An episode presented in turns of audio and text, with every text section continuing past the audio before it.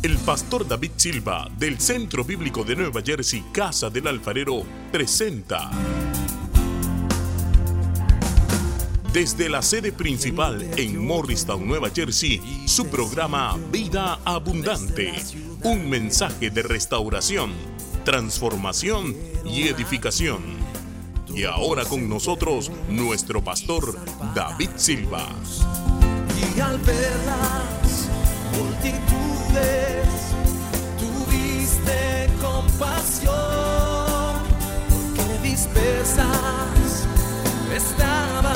Dice así, Gálatas capítulo 4. Es el apóstol Pablo inspirado por el Espíritu Santo, es la palabra de Dios para la iglesia en Galacia y es la palabra de Dios para nosotros en esta mañana. Pero cuando vino el cumplimiento del tiempo, Dios envió a su Hijo, nacido de mujer y nacido bajo la ley, para que redimiese a los que estaban bajo la ley, a fin de que recibiésemos la adopción de hijos. Y por cuanto sois hijos, Dios envió a vuestros corazones el espíritu de su Hijo, el cual clama, Abba, Padre. Así que ya no eres esclavo, sino hijo. Y si hijo, también heredero de Dios por medio de Cristo. Ahora, diga conmigo, soy un hijo de Dios. Si usted es salvo, si usted le entregó su vida a Cristo, usted es un hijo de Dios, una hija de Dios. Eso es grande, hermano, ser un hijo de Dios. Y eso es lo que queremos en esta mañana. Queremos atrapar esa revelación y crecer en afirmarnos como hijos e hijas de Dios.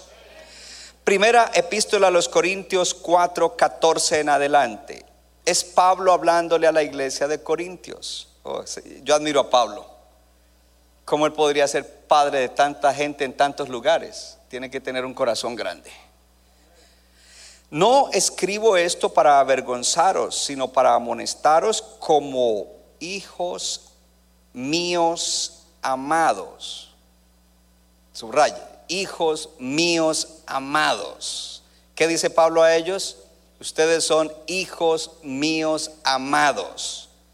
Porque aunque tengan diez mil ayos en Cristo, y ayo es alguien que ayuda, y en este caso es alguien que enseña la palabra, no tendrán muchos padres, pues en Cristo Jesús yo los engendré por medio del Evangelio. Por tanto, les ruego que me imiten. Por eso mismo les he enviado a Timoteo, que es mi hijo amado y fiel en el Señor. Timoteo es mi qué? Hijo amado y fiel en el Señor, el cual les recordará mi proceder en Cristo de la manera que enseño en todas partes y en todas las iglesias. ¿Sabe que eh, siempre pienso y digo, Señor, llevo a la iglesia en el tema de fe que me diste y ahora hago una interrupción y un paréntesis para hablar sobre paternidad? Es importante hablar del Padre en, en ese día, del Padre celestial y en este caso Dios puso que hablara del Padre espiritual.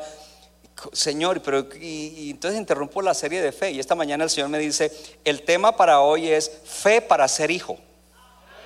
Porque para ser un hijo de Dios hay que tener fe y para ser un hijo espiritual hay que tener fe. Sin fe no lo puede ser. Gloria a Dios. ¿Cuánto le dan gracias a Dios?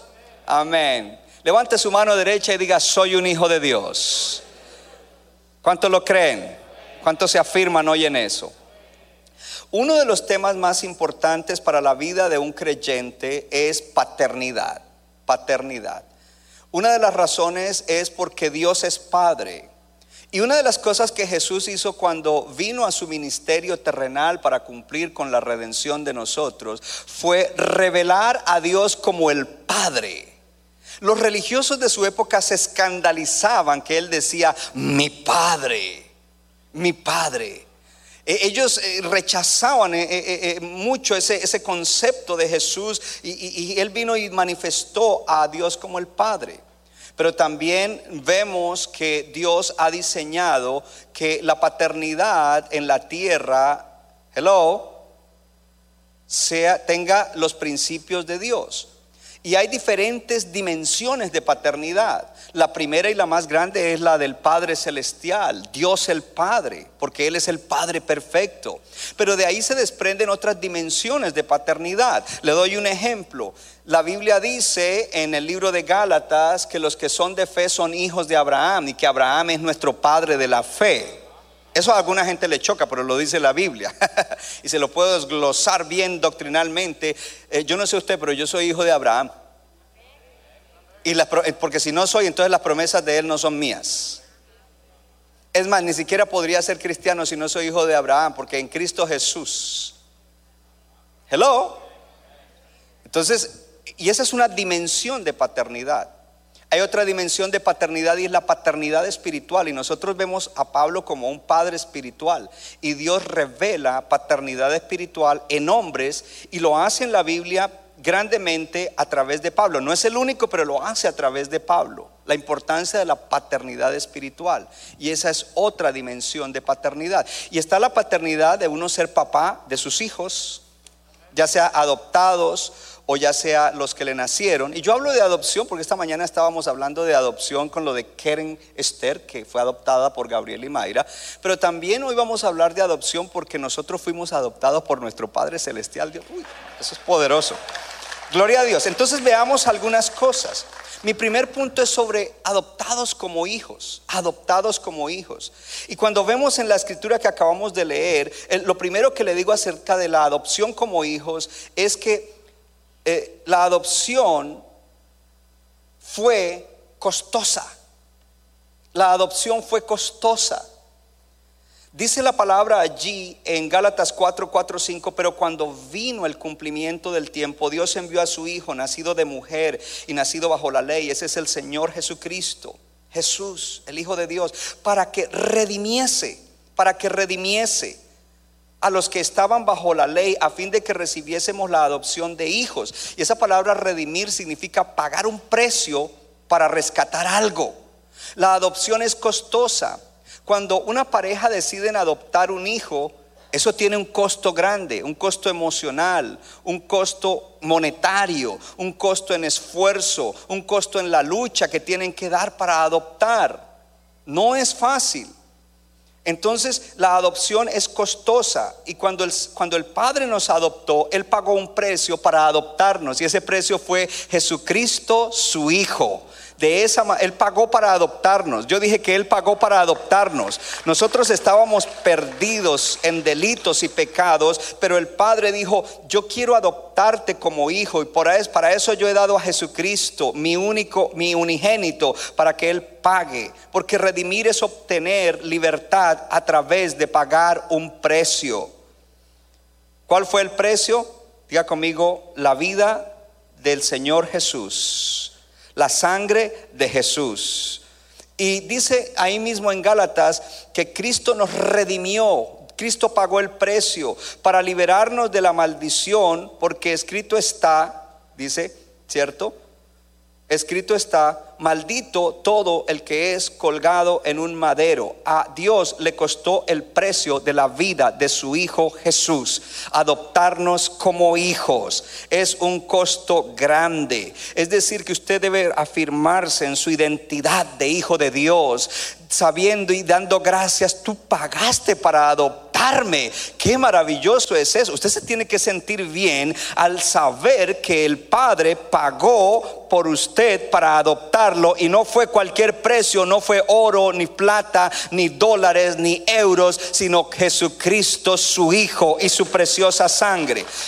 En cuanto a adopción, lo segundo que le quiero mostrar es que la adopción, la adopción envuelve un estatus legal del hijo que se adopta. La adopción envuelve un estatus legal del hijo que se adopta.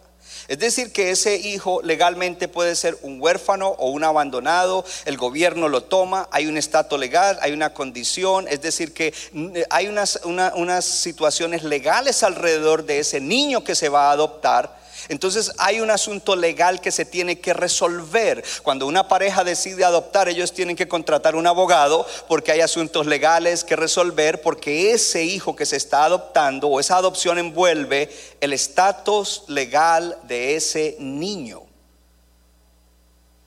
Dice la palabra en Gálatas 4, 4, 6. Dice, pero cuando vino el cumplimiento del tiempo, Dios envió a su Hijo nacido de mujer y nacido bajo la ley, para que redimiese a los que estaban bajo la ley, a fin de que recibiésemos la adopción de hijos. Y por cuanto sois hijos, Dios envió a sus corazones el espíritu de su Hijo, el cual clama, Abba, Padre. Habían unas, unas realidades legales en nosotros que necesitaban ser resueltas para entonces recibir la adopción de hijos de Dios. Y esa, esa realidad legal es que nosotros estábamos perdidos, que nosotros éramos pecadores. Y si éramos pecadores, en nosotros no había justicia. Y cuando Dios aplicase su justicia, nosotros íbamos a ser hallados culpables y íbamos a ser condenados. Ese era nuestro estatus legal delante de Dios. Y para poder adoptarnos, Él tuvo que resolver nuestro estatus legal. Y Él tuvo que enviar a su Hijo Jesucristo para que Él pagara el castigo de la justicia que Él requería para poder salvarnos. Y al pagar el castigo de esa justicia, hacernos justos, libres de culpa. Oh, y entonces poder adoptarnos como hijos. Lo tercero, en cuanto a la adopción, es que la adopción fue bendecida y todavía es bendecida a través de que el Padre pone en nosotros el espíritu de su Hijo. La adopción fue bendita y sigue siendo bendecida a través de que el Padre pone el espíritu o derrama el espíritu de su Hijo en nuestros corazones. Dice por cuanto son hijos, Dios ha enviado el espíritu de su Hijo a sus corazones, el cual clama, Abba, Padre. Y en Romanos 8, 15 y 16 dice, ustedes no recibieron el espíritu de esclavitud otra vez para volver a estar en temor, sino que ustedes han recibido el espíritu de adopción. El Espíritu Santo también es llamado el espíritu de adopción. Dice, el espíritu de adopción como hijos, el cual clama, Diga conmigo, Abba Padre. Y el Espíritu mismo da testimonio a nuestro espíritu. El Espíritu Santo da testimonio al espíritu humano que cada uno tenemos de que nosotros somos hijos de Dios. Entonces, no solamente, no solamente el Padre pagó un precio alto a su Hijo Jesucristo. No solamente resolvió el asunto legal para hacernos justos, pero además de eso, él nos dio al Espíritu Santo, al Espíritu de su Hijo Jesús, para que ahora nosotros seamos acogidos, entonces voy a usar una palabra, y nos sintamos como hijos de Dios. Esto es maravilloso, porque muchos cristianos no se sienten hijos de Dios. Pero cuando tú fuiste adoptado, Él envió al Espíritu de su Hijo a tu corazón para que tú te sientas, yo soy un hijo de Dios. ¿Por qué muchos cristianos todavía no se sienten hijos de Dios? Porque ellos tienen problema con la paternidad. Ellos tienen problema de, ver a Dios como Padre. Y ellos tienen problema de ver a Dios como Padre por muchas razones, diferentes razones. Pero una de las más grandes y más generalizadas es que por lo general hemos tenido situaciones difíciles con el Padre biológico terrenal. Entonces para muchos el padre estuvo ausente. Puede que estuvo ausente emocionalmente, pudo que estuvo ausente emocionalmente, puede que nunca lo conoció, puede que lo tuvo y no fue bueno, o lo tuvo y no fue tan bueno, o lo tuvo y fue malo. Todos tenemos diferentes historias y es una realidad. El punto no es juzgar qué tan bueno fue el padre terrenal. El punto es que si tú no tuviste un buen padre terrenal, un buen papá, Dios te ha adoptado y tú no puedes juntar la paternidad que recibiste de tu Padre terrenal no la puedes comparar ni puedes mezclarla con la paternidad celestial, con la paternidad de Dios que te da en la salvación. Pero por eso Él envía al Espíritu de su Hijo dentro de ti para que tú te sientas acogido, aceptado y puedas decir, Abba Padre. Algo interesante es que el Nuevo Testamento fue escrito, el original en griego, sin embargo, cuando Dios inspiró a Pablo, lo inspiró a que no escribiera la palabra Abba en griego, sino en arameo. Porque en griego sería pater, el pater. No me gusta pater, me gusta más Abba. ¿Cuánto le dan gloria a Dios? Porque la palabra Abba tiene un significado muy grande y muy profundo que no se lo voy a enseñar. Me tocaría darle una conferencia y de pronto a los varones un día esto le damos una conferencia sobre la palabra Abba. Que de hecho la palabra, la palabra raíz es Abe Ab. Y luego la palabra Abba es aún otra connotación más profunda y más grande. Pero para resumirlo y ponerlo muy sencillo es papi. You're my daddy. Tú eres mi papi. Ah, esa cercanía, esa relación hay creyentes que nunca, cuando se dirigen a Dios, dicen, Padre, Señor Jesús tal cosa, Dios mío tal cosa. Oh, no. Si tú eres un creyente, Él te adoptó. Y, te puso el, el, espíritu de su hijo para que tú puedas relacionarte con Él como hijo y decirle, Abba Padre, Abba Padre. Oh, gloria a Dios para que tú experimentes entonces que eres parte de la familia de Dios. Levanta tu mano derecha y diga, yo soy parte de la familia de Dios. Oh, eso es maravilloso, hermano. Yo quiero que hoy el Señor nos despierte eso y, wow, yo soy parte de la familia de Dios. Hay una familia universal, porque si nos juntáramos todos los cristianos nacidos de nuevo de toda la tierra, esa es toda la familia. Hello. Y luego si nos juntáramos en el cielo con todos los demás, pues millones y millones. ¡Qué familia tan grande! Somos parte de la familia. Pero también hay otra dimensión o, otra, otra implicación. También hay familia local, la familia de la iglesia local. Somos familia.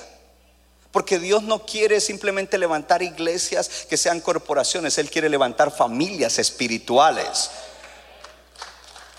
Créame que eso es un trabajo. Es más fácil levantar una cuestión ahí como corporativa y mecánica que estar luchando en el crecimiento de la iglesia y hagan grupos y tengan amistades y hagan conexiones y, mantener esa coinonía. Número cuatro, la adopción eh, fue y es marcada por una transformación moral a través del Espíritu Santo. Diga, cuando fui adoptado, esa adopción ha traído una transformación moral a través del Espíritu Santo. ¿Qué significa eso? Que Dios quiere que tú representes bien la familia de Dios. Que Dios quiere que donde te vean digan, ese es un hijo de Dios, esa es una hija de Dios. Que representes eh, eh, el valor moral que hay en la familia de Dios. Y tú dices, pero eso está duro. Para eso Él te dio al Espíritu Santo para que tú vayas siendo transformado de gloria en gloria. Diga, necesito a Dios. Diga, necesito su palabra. Diga, necesito a mi pastor, necesito mi iglesia, no puedo solo. Gracias Padre, porque tú sabes lo que yo necesito y me lo has dado. Me lo has dado. Lo tienes, lo estás usando. Entonces, Dios no dejó a sus hijos para que trataran de, desarrollar la imagen moral de la familia por su propia cuenta, sino que Él les, nos dio al Espíritu Santo. Número 5, la adopción trajo que nosotros como hijos tuviéramos derechos de herederos del Padre. Usted es heredero del Padre Celestial. Usted, si usted es hijo, usted es heredero. Cuando uno es hijo de una persona rica, o el que no, el que es hijo de una persona rica está esperando. Cuando el viejo se muera, pues ahí. Yo soy el mayor, a mí me toca la mitad. Eh, y los demás se reparten la otra mitad. Esto lo digo yo porque yo soy el mayor. Qué lindo ser el mayor. Diga conmigo, como hijo de Dios tengo los derechos de hijo, de ser un heredero del Padre. Entonces en la adopción, la adopción trajo que nosotros recibiéramos los derechos de hijos, el ser herederos del Padre. Dice en el versículo 6 y 7 de Gálatas 4, y por cuanto sois hijos, Dios envió a sus corazones al espíritu de su Hijo, el cual clama, Abba Padre, así que ya no eres esclavo, sino hijo, y si hijo, también heredero de Dios por medio de Cristo. Diga conmigo, soy heredero de Dios por medio de Cristo, porque soy un hijo de Dios. En Romanos 8:16 dice que el Espíritu da testimonio a nuestro espíritu de que somos hijos y si hijos somos herederos, herederos de Dios y también coherederos con Cristo. Tú eres heredero de Dios y coheredero con Cristo. Cristo es el hermano mayor, él tiene herencia, pero yo soy coheredero con él. Y algo, algo aquí extraordinario. Aquí sí, ustedes saben que yo no les dejo nada por fuera. Hay pastores que dejan por fuera la última parte de ese versículo dice, proveyendo que cuando estemos en la tierra vamos a sufrir. Dejemos eso ahí. No, en la tierra vamos a sufrir. El hecho de que seamos hijos de Dios adoptados y que tengamos herencia no significa que no vamos a sufrir. Vamos a sufrir, pero somos herederos de Dios. Y nuestra herencia más grande será cuando Cristo venga o cuando vayamos a la eternidad con Él. ¡Uh! Gloria a Dios. Pero aquí en la tierra disfrutamos ya de esa herencia y, podemos eh, sobreponernos al sufrimiento a través de la herencia espiritual que hemos recibido en Cristo Jesús. Eh, tú no puedes enfrentar el sufrimiento igual que lo, eh, lo enfrenta alguien que no es hijo de Dios. Oh, si usted es un hijo de Dios, aplauda al Señor. Allá Morristown, aplauda al Señor. Gloria a Dios. Número 6. La adopción fue planeada y preparada. Toda adopción es planeada y preparada. Cuando Gabriel y Mayra comenzaron a trabajar para adoptar a Keren Esther, comenzaron a hacer planes. Y conociendo a Gabriel organizado que es, me lo imagino escribiendo en la tabla, todo bien organizadito, esto y esto, y necesito un abogado, y necesito esta trabajadora y necesito esto, y necesito lo otro, y necesito pañales, y necesito leche. Fue planeada y preparada. Oh, el Padre Celestial lo hizo contigo. Efesios 1, 4 al 6, ponga la atención, dice, bendito sea el Dios y Padre de nuestro Señor Jesucristo, que nos bendijo con toda bendición espiritual en los lugares celestiales en Cristo, según nos escogió, plan, plan y preparación, hello, antes de la fundación del mundo para que fuésemos santos y sin mancha delante de Él, porque una vez que fuéramos adoptados ya no tendríamos mancha y seríamos apartados como hijos de Dios, apartados para el propósito de Dios, fuimos apartados para Él. ¿Cierto? Según Él nos eligió antes de la fundación del mundo, levante su mano y diga, yo fui elegido para ser adoptado un hijo de Dios o una hija de Dios desde antes de la fundación del mundo. Mire, eso lo tiene que afirmar a usted como hijo de Dios, como cristiano para que fuésemos santos y sin mancha delante de Él, en amor, habiéndonos predestinado o elegido para ser adoptados, ¿qué? Diga conmigo, fue planeado y preparado. Diga, mi adopción de hijo fue planeada y fue preparada. ¿Sabe lo que eso le dice a usted? Que usted no es un hijo de Dios por accidente. Oh, yo creo que Morris Town está aplaudiendo. Yo creo que la gente atrás se despertó también y aplaude más fuerte. Hay gente que en lo natural piensan que son un accidente. No, tú no fuiste un accidente. Dios permitió que tú nacieras. Pero aún mejor, Él había predestinado que te iba a adoptar como un hijo o una hija de Dios. Él planeó y Él preparó tu adopción. Aleluya por medio de Jesucristo, según el puro afecto de su voluntad, para alabanza de la gloria de su gracia, con la cual nos hizo aceptos en el amado. Este, esto está fuerte, esta palabra está, queda uno lleno. Número siete, la adopción fue y frecuentemente es hecha para sacar al adoptado de una mala situación.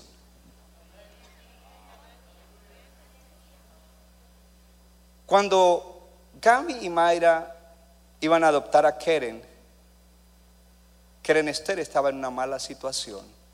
Su madre no la quería. Ella dijo, yo no quiero esa baby. Lo cual significaba que esa baby iba a comenzar a rodar quizás por el sistema de gobierno, en hogares que se llaman foster, hogares sustitutos, y quién sabe qué iba a ser de esa niña. Y ellos decidieron adoptarla, significa ellos la iban a sacar de una mala situación. Oh, mira, en el día de hoy yo quiero decirte que cuando el Padre te adoptó, te sacó de una mala situación. Tú estabas y yo también muerto en delitos y pecados. Éramos hijos de desobediencia, éramos rebeldes, ciegos espirituales, tercos.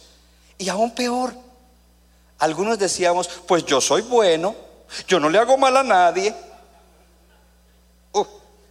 Grave.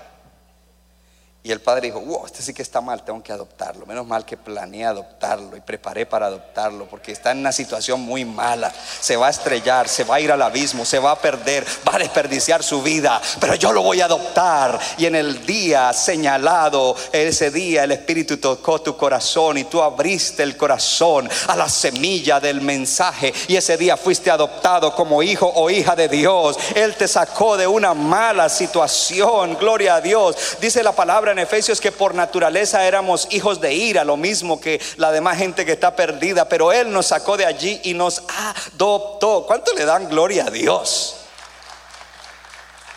Levante su mano derecha y diga, esta palabra me afirma y me reafirma y me confirma como hijo de Dios. Soy un hijo de Dios.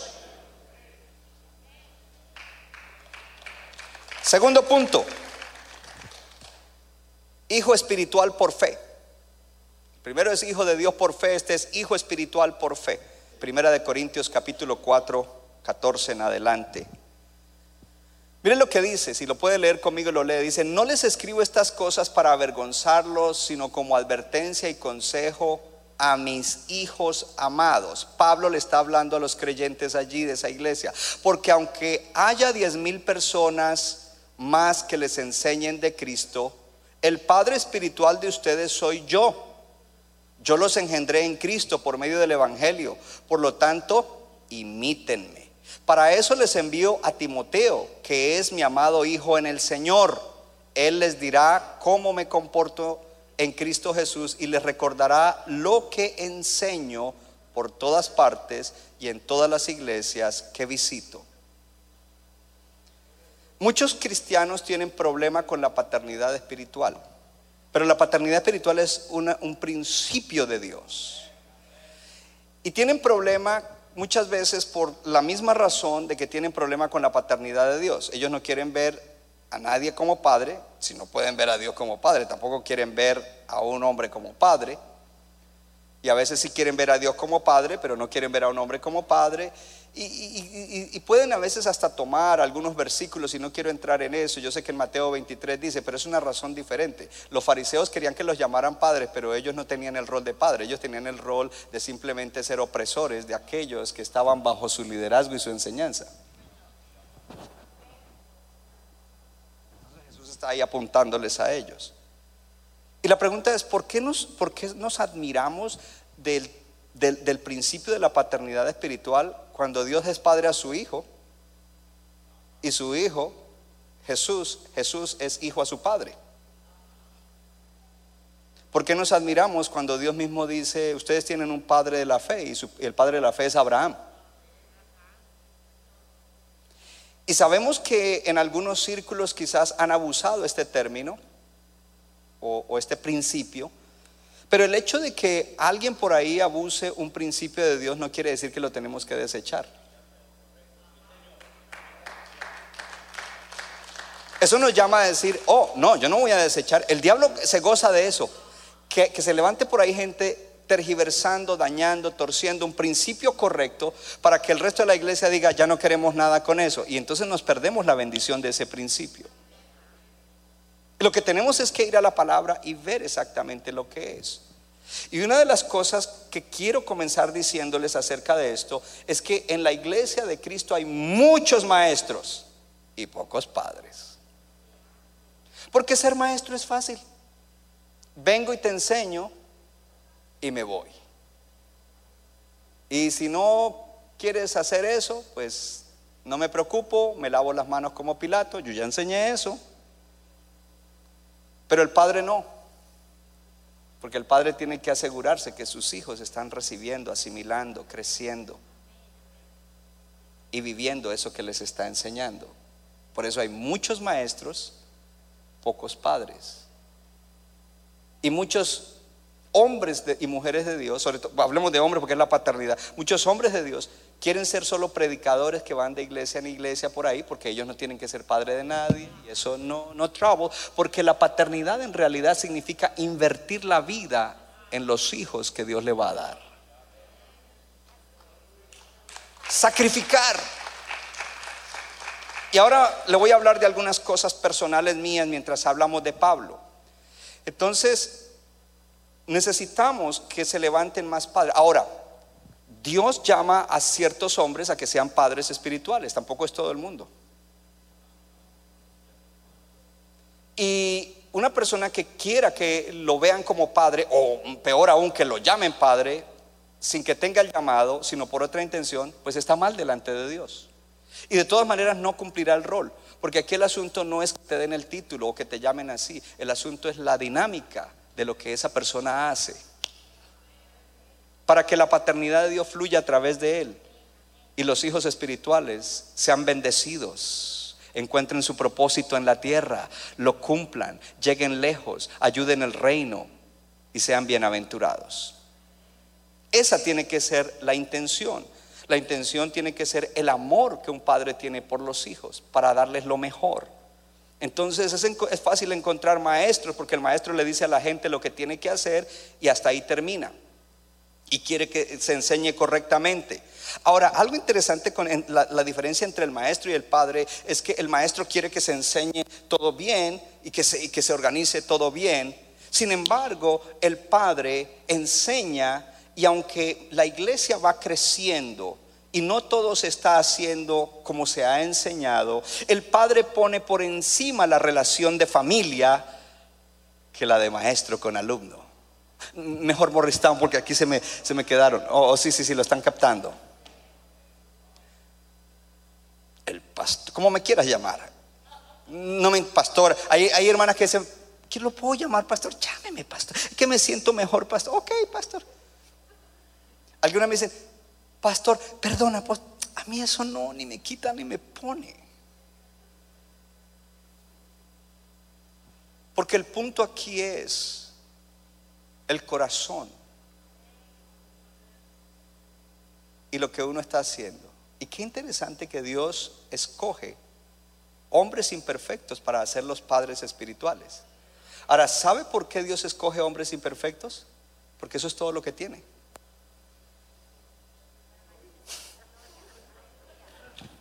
Bueno, voy a dejar que, que dijeran eso. Esa revelación. Lina ya la cogió. ¡Wow! Gloria. Espero que en Morristown lo hayan agarrado. Pablo no era perfecto.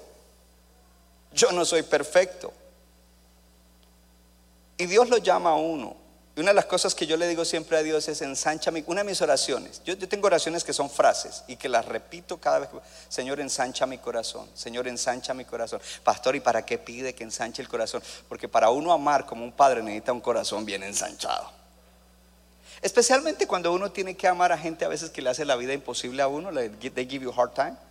Necesita que Dios le ensanche el corazón.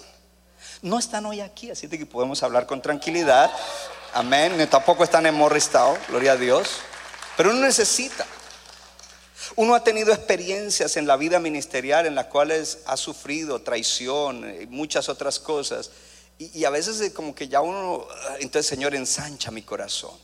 Uno necesita un corazón muy grande. Y yo admiro a Pablo. Pablo tenía un corazón grandísimo. Llaman a Juan el apóstol, el, apóstol del amor, pero yo creo que el apóstol del amor era Pablo, porque Pablo llevó palo, llevó látigo, llevó sufrimiento, llevó traición de hermanos, eh, todo eso, pero el amor de padre que él tenía por sus hijos espirituales va más allá de lo que podemos nosotros pensar en este día. Quiero entonces mostrarle algunas algunas características, así como le mostré de la adopción del Padre Espiritual. Y cuando miremos esas características o, e, e, esos principios de la paternidad espiritual, usted pueda también relacionarse allí. Diga conmigo, la paternidad espiritual es una gran bendición para el hijo espiritual cuando él se ve como un hijo espiritual. De igual que con Dios, si tú no te ves como hijo, tú no recibes la bendición de Padre celestial. Igual es con el Padre con el Padre espiritual, si tú no te ves como hijo, tú no vas a recibir. Tú lo vas a ver como el predicador o como el maestro, pero no lo vas a ver como el Padre a través del cual Dios quiere hacer algo. Es más, nunca vas a sentir ni a percibir que de verdad te ama. Aunque, aunque quizás no habla seguido contigo o lo que sea, pero Él quiere lo mejor para ti. Porque Él entiende la responsabilidad y por eso es que pide que Dios le ensanche el corazón, en el caso mío.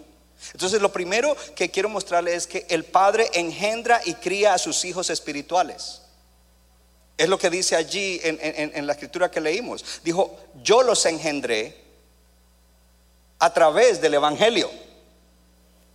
Y alguien dice, ok, pero pastor, yo cuando vine aquí yo ya había, yo, ya era creyente y a mí me engendró fue otro pastor con la semilla del Evangelio. Está bien, pero es que para mí todos los domingos son domingos de ministrar salvación.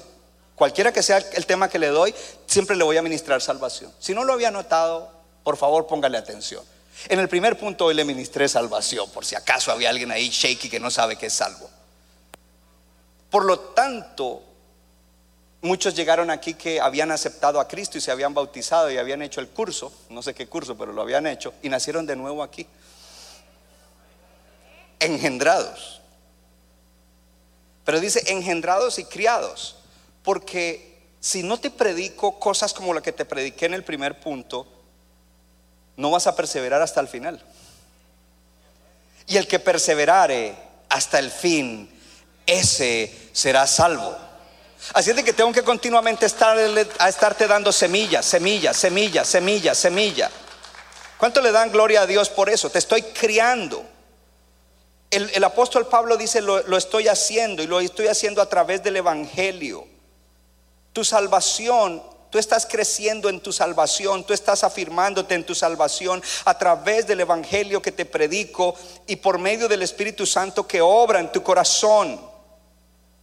En primera de Pedro 1.23 dice, ustedes, ustedes no fueron engendrados, ustedes no nacieron de un padre mortal, sino que ustedes nacieron de la semilla del Evangelio. Pero el que carga la semilla del Evangelio es el Padre Espiritual, que no quiere que ninguno de sus hijos se pierda, que no quiere que ninguno de sus hijos se vaya al infierno, que no quiere que ninguno de sus hijos eh, desperdicie su vida en la tierra, sino que la invierta y que esa vida deje un legado hasta que Cristo venga.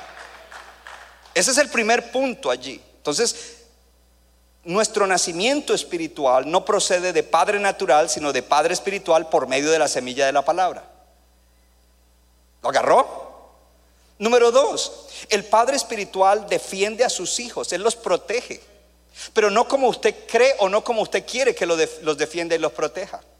Y vamos a ver entonces en el caso de Pablo, estamos viendo el caso de Pablo como el modelo de padre espiritual, entonces vimos que Él es el que los engendró y Él es el que continuaba escribiéndoles y dándoles la palabra de Dios para que ellos siguieran en el camino de la salvación, pero también Él los defendía. ¿Cómo los defendía? Él los defendía a través de la oración y a través de la palabra que les daba. Porque Él sabía de los peligros que venían para tratar de corromperlos, para tratar de sacarlos de la sana doctrina y meterlos en doctrina falsa, para tratar de sacarlos del camino. Él sabía que se levantaban enemigos que venían en contra de sus hijos espirituales, por lo tanto, él, ¿puedo usar esta palabra? Se fajaba, ya lo sé, gracias José por el permiso para poder defender y proteger a sus hijos. Entonces era la oración y la palabra. Yo quiero el primer ejemplo ver con la palabra. En Gálatas capítulo 1, él está angustiado como padre, preocupado porque esa iglesia ha caído ahora por causa de los judaizantes a no creer el verdadero evangelio y, y, entonces creyeron lo que los judaizantes les decía. Cuando los judaizantes llegaron les dijeron, ¿y ustedes practican las lunas nuevas, menguantes, cuarto? Ahora no ustedes hacen esto, ustedes hacen lo otro, ustedes aquí y allá. No, no, ya no hacemos eso. Oh, entonces ustedes no son salvos. ¿Y Cristo dónde quedó? Y ellos comenzaron bien, pero ahora los judaizantes se metieron. Y cuando Pablo se levanta a defenderlos, no los defiende con una palabra humana, sino con palabra sobrenatural, con palabra de Dios. Y comienza el libro de Gálatas a dar una palabra de una revelación y de una implicación sobrenatural donde habla de que ellos son hijos de Dios, donde habla de que ellos son hijos de Él, pero sobre todo donde habla que la salvación es a través de la fe en Jesucristo, el Hijo de Dios. Y me gusta porque en el capítulo 1, versículo 9, mire lo que dice, repito, si alguien les predica un evangelio diferente del que un día recibieron, lean voz alta, que la maldición de Dios caiga sobre esa persona. Uh. el padre defiende a sus hijos. Cuando yo me he enterado que hermanos o familias de la iglesia se han dejado endulzar el oído por el YouTube, es que yo vi una prédica en YouTube y yo tengo que hacer esto y yo tengo que hacer lo otro y ustedes no lo hacen. Ya, ya no dicen nosotros, sino ustedes no lo hacen y aquí y allá y lo otro. Me preocupo. Y a veces traigo enseñanzas que de pronto el que está pasando, porque te digo que ya pasó aquí y hay gente que se ha ido de todas maneras. Pero lo interesante aquí es que muchas veces ese tipo de personas, y, estoy hablando ahorita exactamente de judaizantes, eh, comienzan a decirle a otros hermanos, hermano, ¿y por qué ahora usted aquí y allá y lo otro? Oh, si es que aquí el pastor está mal, no enseña esto, y ven, yo te voy a decir, y no es que te va a decir, ¿y qué es lo que me vas a decir?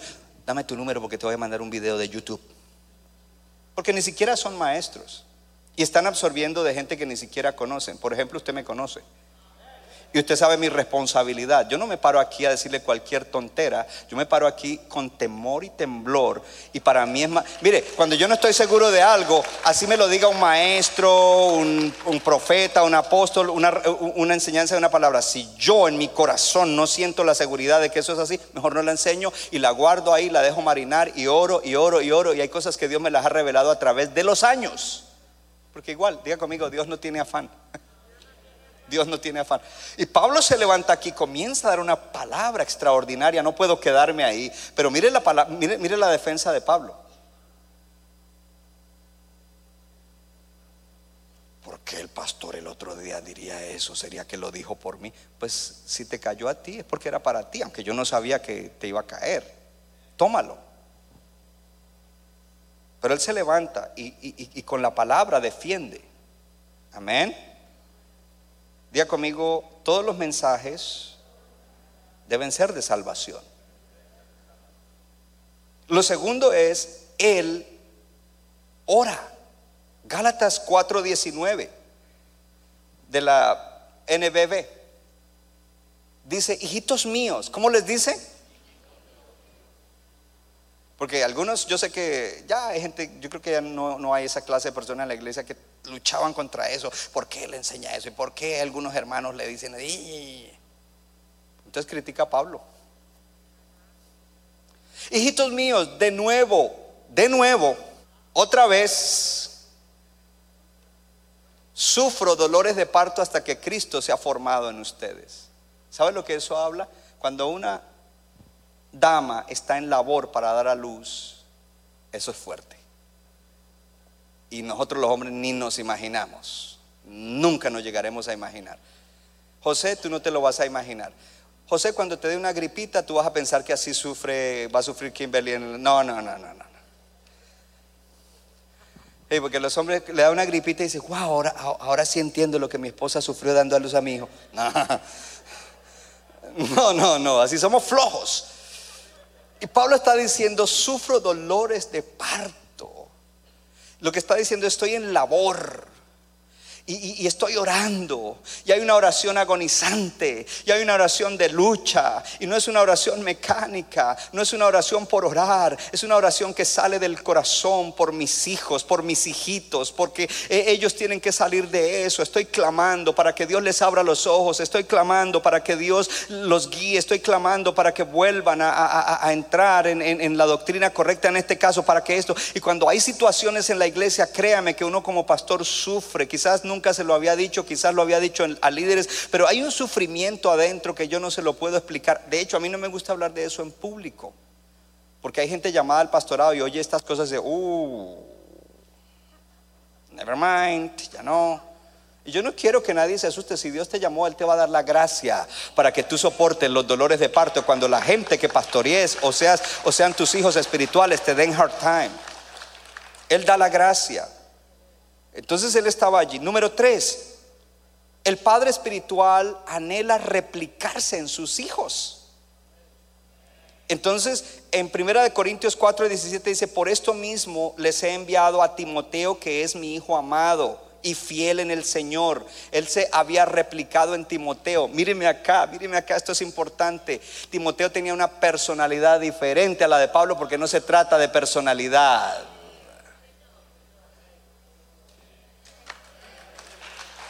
Usted tiene la suya, Dios se la dio, que Dios lo bendiga. Yo tengo la mía. Pero el, replicarse es replicarse en el carácter en la moral, en la visión, en la manera de hacer las cosas. Y por eso él envía a Timoteo y dice, yo, yo les envío a mi hijo en el Señor, que es amado y es fiel, y él les va a recordar las cosas que yo enseño en todas las iglesias. Él no va a llegar con su propia agenda, Él no va a enseñar sus propias cosas, Él no va a hacer las cosas a la manera de Él, Él las va a hacer como yo le he enseñado. Quizás Él irá con el tono de su personalidad y Él lo hará de acuerdo a su personalidad, pero Él lo hará tal y como Él lo ha aprendido de mí que soy su padre. Oh, esto es poderoso. Entonces, Él se replica en sus hijos. Y dentro de ese versículo dice, imítenme, imítenme. Por tanto, les ruego que me imiten. Y en 1 Corintios 11.1 dice Pablo, como él se quiere replicar, dice, imítenme a mí en lo que yo imito a Cristo.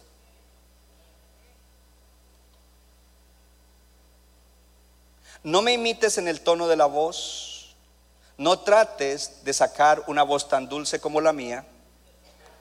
Saca tu voz ronca, pero imítame en el carácter, en la transparencia. No soy perfecto, imítame en lo que yo imito a Cristo. Porque ese es el padre. El padre tiene una responsabilidad, hermano. El maestro viene, enseña y se va y uno ni sabe cómo vive. ¿No ha visto los doctores teólogos cómo salen por ahí cosas? Y no estoy criticándolo, es dolor porque son parte del cuerpo de Cristo. Imítenme. Y lo que él les está diciendo es, yo me he replicado en Timoteo. Timoteo es como yo. Y él les va a recordar, recordar la manera como yo hago las cosas. Hello la manera como él ha aprendido. Hello.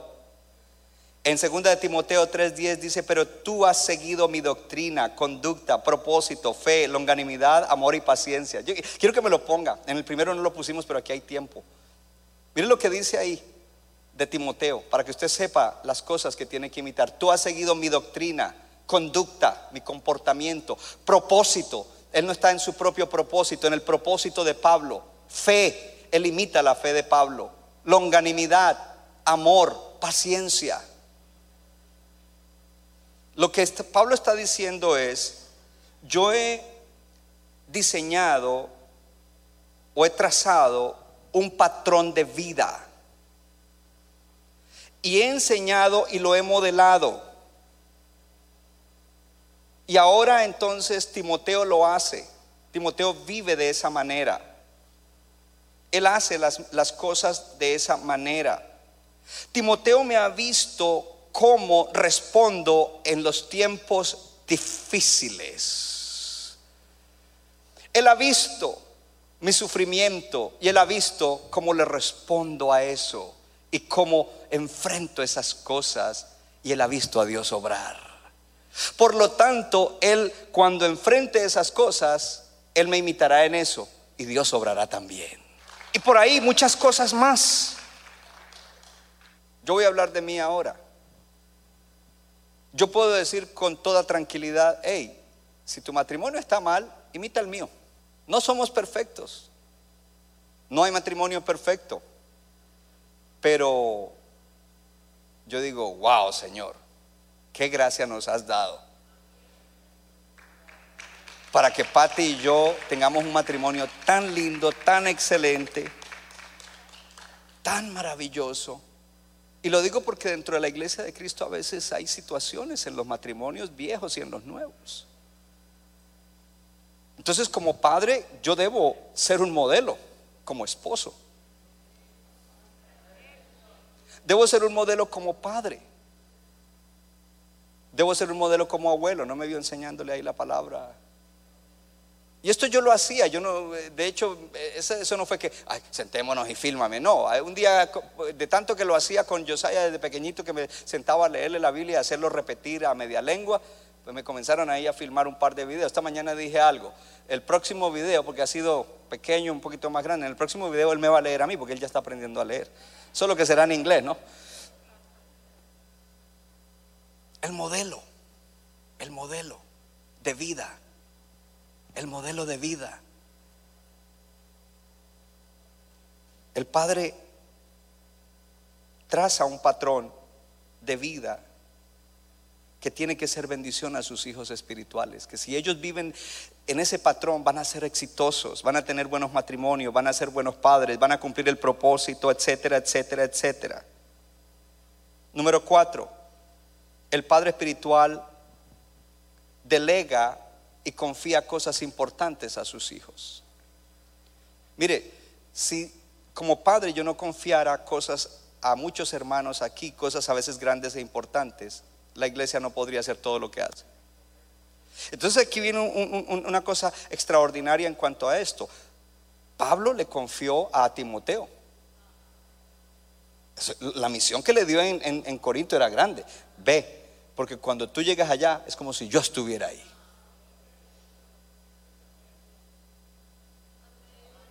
Y cada siervo que está en cada nivel de liderazgo debe ser como si yo estuviera ahí. El líder de una casa de esperanza debe ser como si yo estuviera ahí. El líder de los jóvenes, o el líder hombre o mujer debe ser como si yo estuviera ahí. El líder de un, de un, sector debe ser como si yo estuviera ahí. El líder de una zona debe ser como si estuviera ahí liderando. El líder de un campus debe ser como si estuviera ahí liderando. Soy un modelo.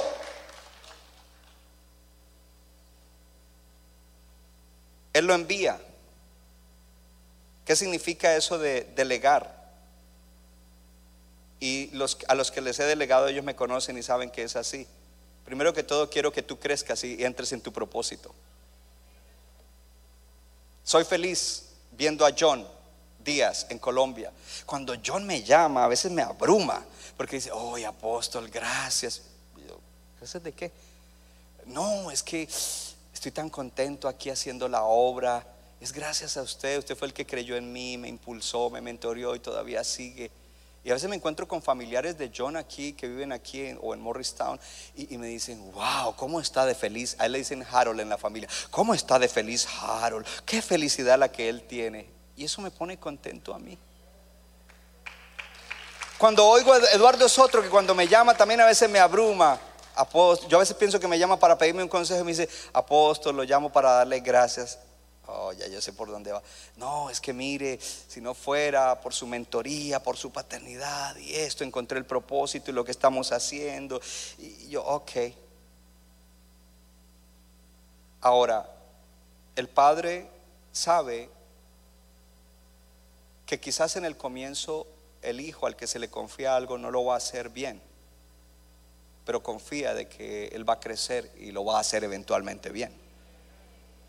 Entonces el padre lo único que puede hacer es tener paciencia, seguirle enseñando y animándole, diciéndolo, lo vas a lograr, lo lograrás, lo lograrás, lo lograrás, lo lograrás. No, no te canses, no, no, no te desanimes, lo lograrás. Eso es lo que hace al delegar. Número 5, el padre se deleita en sus hijos porque los ama. Primera de Corintios 4:21.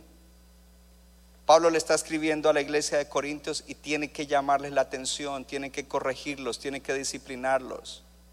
Y mire el corazón de padre, porque cuando salga el versículo lo leemos.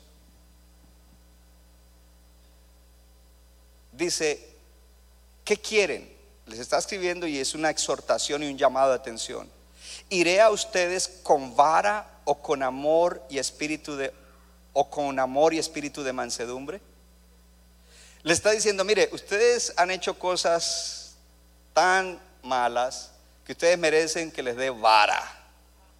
¿Y qué voy a hacer? ¿Voy a llegar con vara o voy a ir con un espíritu de amor y de mansedumbre? ¿Saben qué escogió Pablo? Yo voy a ir con un espíritu de amor y mansedumbre. Eso fue lo que él escogió. Tenía paciencia para ellos, porque el amor por ellos, y no era que les pasaba la mano.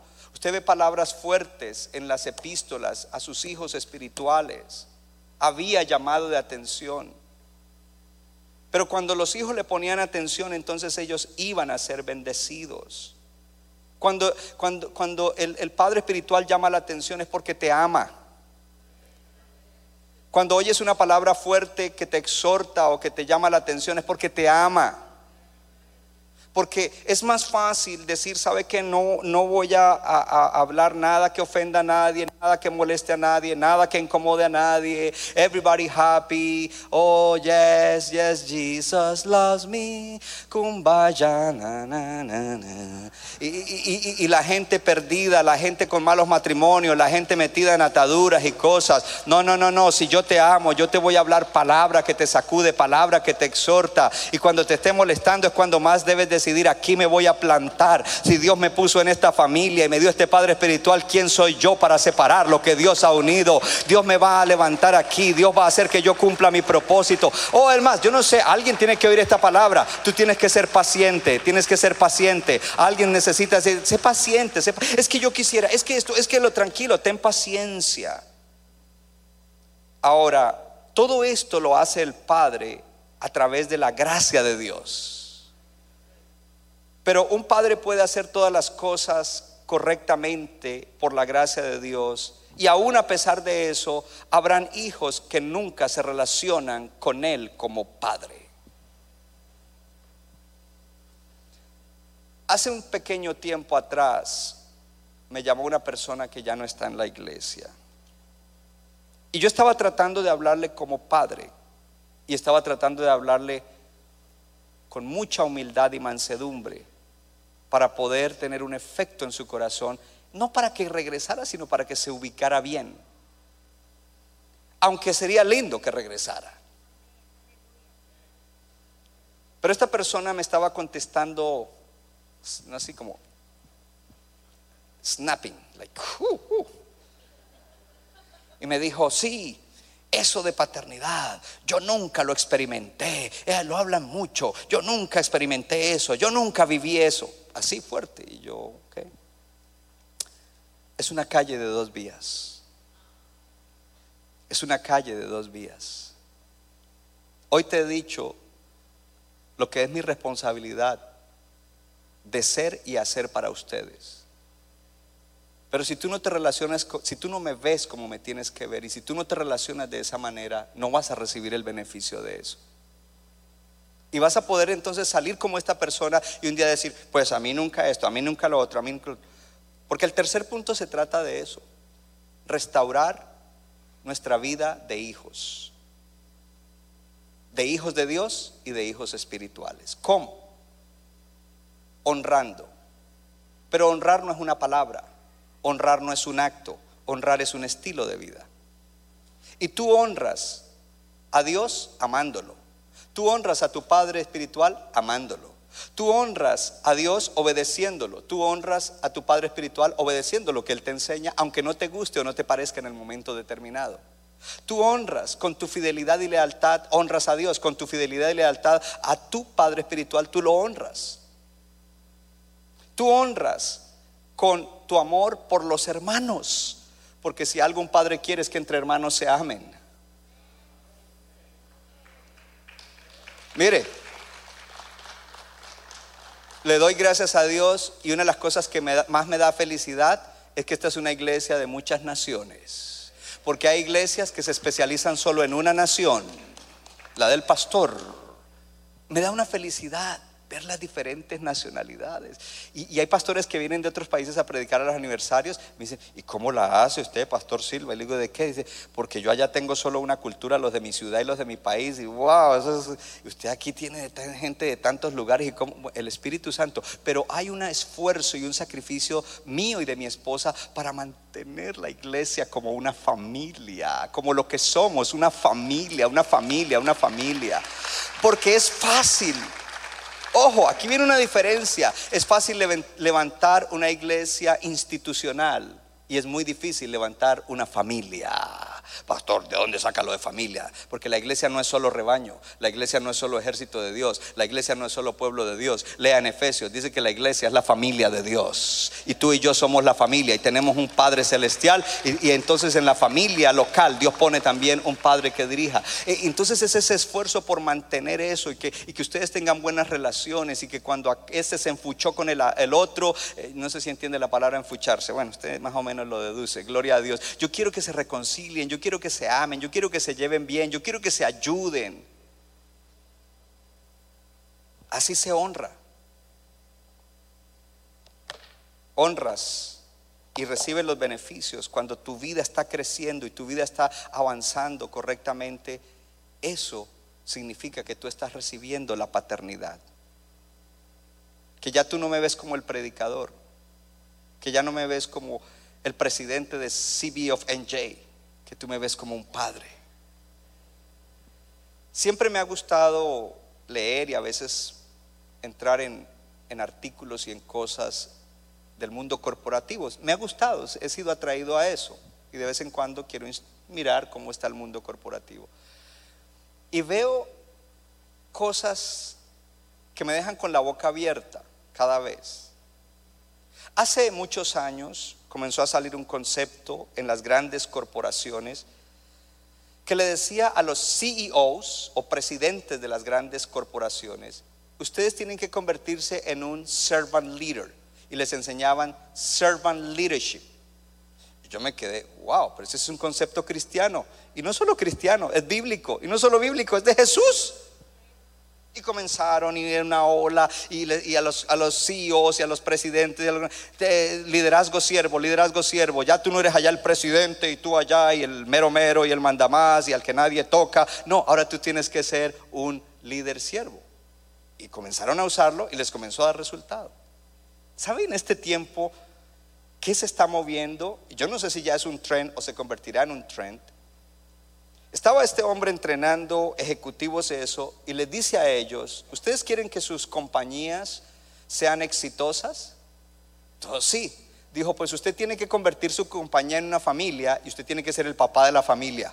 Y yo me quedé, ¿what? Invítame, yo le doy la conferencia.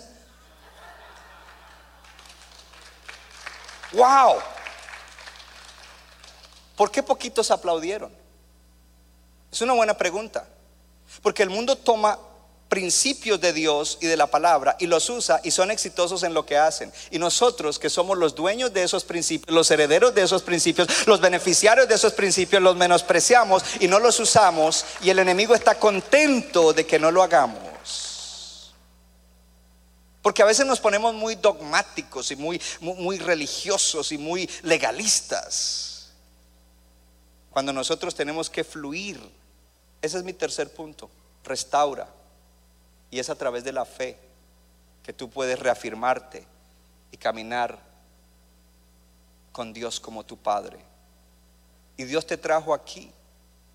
Y entonces tú podrás disfrutar de la paternidad. Y no es algo que yo busqué, no es algo que, no, es algo que comenzó a suceder. Dios me llamó y Dios comenzó a formarme, a procesarme para llegar a hacerlo. Yo sin darme cuenta me convertí en eso. Gente comenzó a decirme, mi propio padre espiritual me escribía y me decía, eh, David, tú eres pastor, eh, padre de multitudes. Y yo a veces hasta me sentía incómodo. Y yo, no, eso no, y es mucha responsabilidad. Ah, No, anda, yo no quiero eso, yo batallé con eso.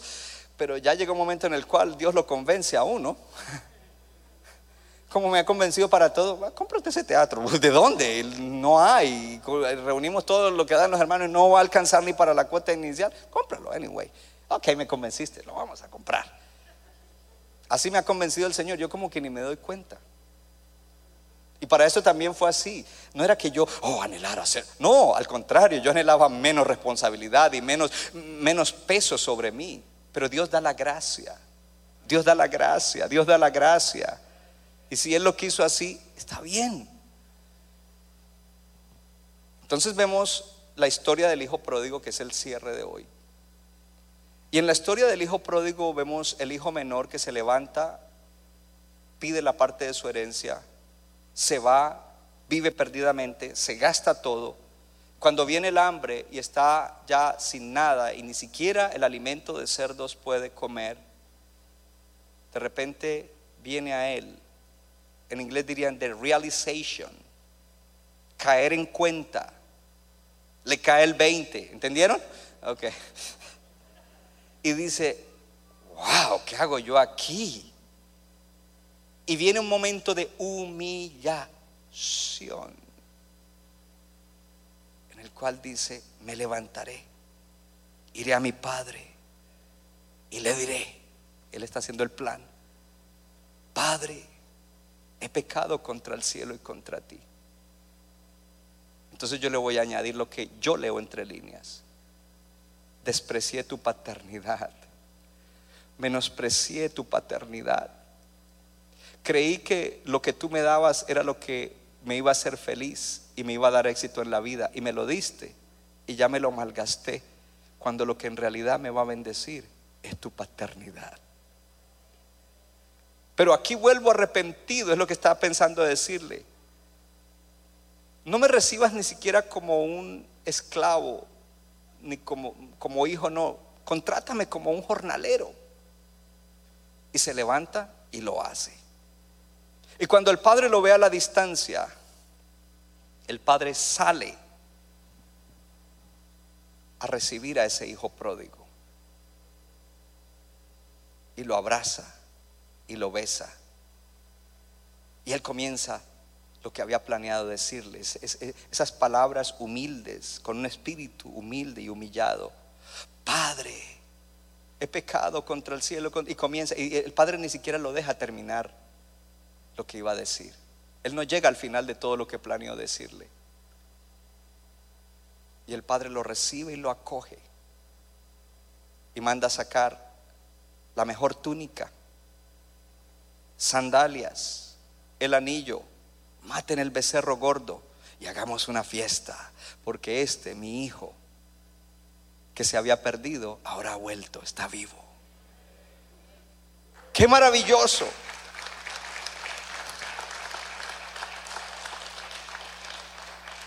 una restauración a la paternidad. Y usted dice, bueno, oh sí, el que se descarría y vuelve a Dios.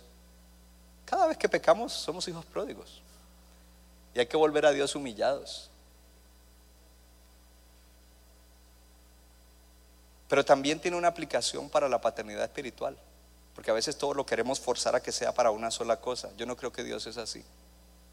Y yo le di un principio la semana pasada y se lo repito hoy, ya lo había dicho, lo que Dios une no lo separa al hombre. Ahí no dice lo que Dios une en matrimonio, al hombre y la mujer que Dios une en matrimonio, que, que, que nada lo separe. Dijo, lo que Dios une. Todo lo que Dios una, no lo separa el hombre, porque el que lo unió fue Dios. Y si Dios lo unió es la voluntad de Dios. ¿Y por qué voy a ir contra la voluntad de Dios? Igual la parábola, la aplicamos para nuestra relación con Dios pero también la, debemos aplicar para la relación. Hace un par de meses o tres meses llegó a esta iglesia, en ese tiempo era un muchacho, hoy ya es un hombre como de 40. Carlos Vargas, él estuvo en el servicio de la mañana, él estuvo en los comienzos de la iglesia y fui un padre para él en muchos sentidos. Sin embargo, un día él se fue a él se le subió a la cabeza porque después de que vivía en un cuarto tirado en un colchón, en la iglesia él creció espiritualmente, creció en visión personal y todo, y llegó a abrir una empresa y la empresa comenzó a producir mucho dinero. Cuando la empresa comenzó a producir mucho dinero, él inclusive dejó de dar en la iglesia y comenzó a poner condiciones. Yo doy sí. oh, te equivocaste. Y se fue. 15 años después él llega, él ya no tiene la empresa hijo pródigo. Esta mañana cuando yo estaba hablando, sus lágrimas corrían. No tiene empresa, lo ha perdido todo. Está perdiendo su matrimonio. Y me dijo un día, pastor, él me dice, pastor, si yo no me hubiera ido no estaría en la situación que estoy. Pero el día que él llegó por primera vez a Morristown, después de 15 años, gracias a que Dios usó a Gabriel. Yo estaba en la oficina de, de ahí, que se ve el santuario, y yo lo vi y me dijeron, llegó Carlos Vargas. Él se sentó adelante. Y lo primero que vino a mi mente es, quiero ir. Y lo primero que quiero hacer al frente es abrazarlo y decirle bienvenido de vuelta a casa. Y salí, fui y lo hice. De hecho, cuando lo abracé, pues él se quedó así porque él no esperaba eso. Yo a veces no me, me pregunto por qué una persona así no espera eso. Significa que no me conoces. Si fuera otra persona, te rechazaría, te miraría de lejos, te dejaría indiferente, que pague el precio, que se lo gane de nuevo. No, yo fui, lo abracé y él le dijo a Gabriel, yo nunca me esperé que el, pastor me recibiera de esa manera. Nunca, nunca, nunca lo esperé. Me sorprendió, me dejó atónito. Si usted conoce a algún hijo pródigo, dígale que se humille delante de Dios y que regrese a casa porque será bien recibido.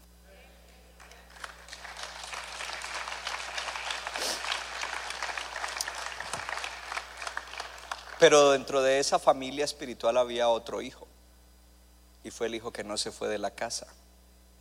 Lo llama el hermano mayor. Y el hermano mayor, aunque estaba en la casa, estaba más perdido que el hijo pródigo. Porque cuando él oyó la música, dijo, ¿qué está pasando?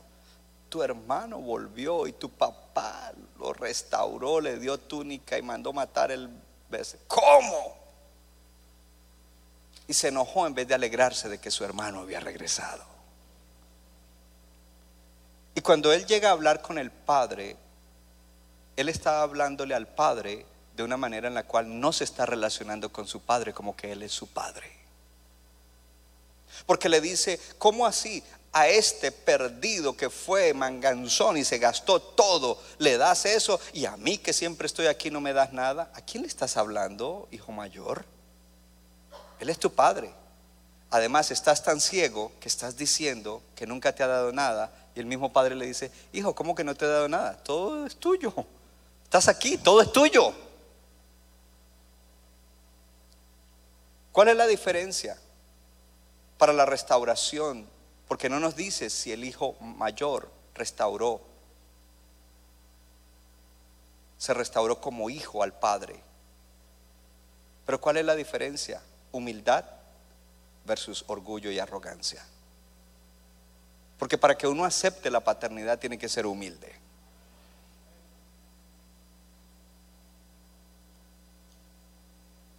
Y para rechazarla es fácil. Quédate con tu orgullo en esteroides y sigue mirando las cosas de la manera que la miras y no escuches a la gente que te puede hablar de parte de Dios. Pero yo creo que nosotros vamos a seguir creciendo como iglesia, como una familia. Y esta palabra de hoy nos ayuda muchísimo a, a de verdad poner una perspectiva correcta con nuestro Dios, nuestro Padre. Una perspectiva correcta de la iglesia como familia. Una perspectiva correcta de entender que esto es un camino de dos vías. En la relación de mi persona hacia ustedes y de ustedes hacia mí. Y la parte de ustedes, ¿cómo usted me ve? ¿Cómo usted percibe las cosas? Estoy seguro que cuando, o sea, si te humillas y le dices a Dios, no, yo no lo veo así, esto y lo otro. Pero si tú tomas hoy la palabra y, y le dices, Señor, es verdad, y, y yo quiero eso, estoy seguro que hay cosas que van a mejorar en tu vida, hay cosas que van a cambiar en tu vida, me vas a dar testimonio. No lo hagas porque las cosas van a estar mejor, hazlo porque es un principio que Dios ha establecido. El alfarero Centro Bíblico de New Jersey, Casa del Alfarero, presentó su programa Vida Abundante. Si usted desea obtener más información y lo último que acontece en nuestro ministerio, visítenos en el internet www.centrobibliconj.org. Y ahora también puede estar más cerca del pastor David Silva a través de su Facebook donde encontrará palabra de Dios por la mañana, tarde y noche. Búsquelo en Facebook como Pastor David Silva. No se equivoca, le da forma al barro para su deleite. Somos vasos de su agrado y de su Nuestra iglesia está localizada en la 63 de la Abbott Avenue en Morristown, Nueva Jersey. Miércoles 7 y 30 de la noche, domingo 8 y 30 y 11 de la mañana. Para más información, llámenos al 973-292-0170. 973-292-0170.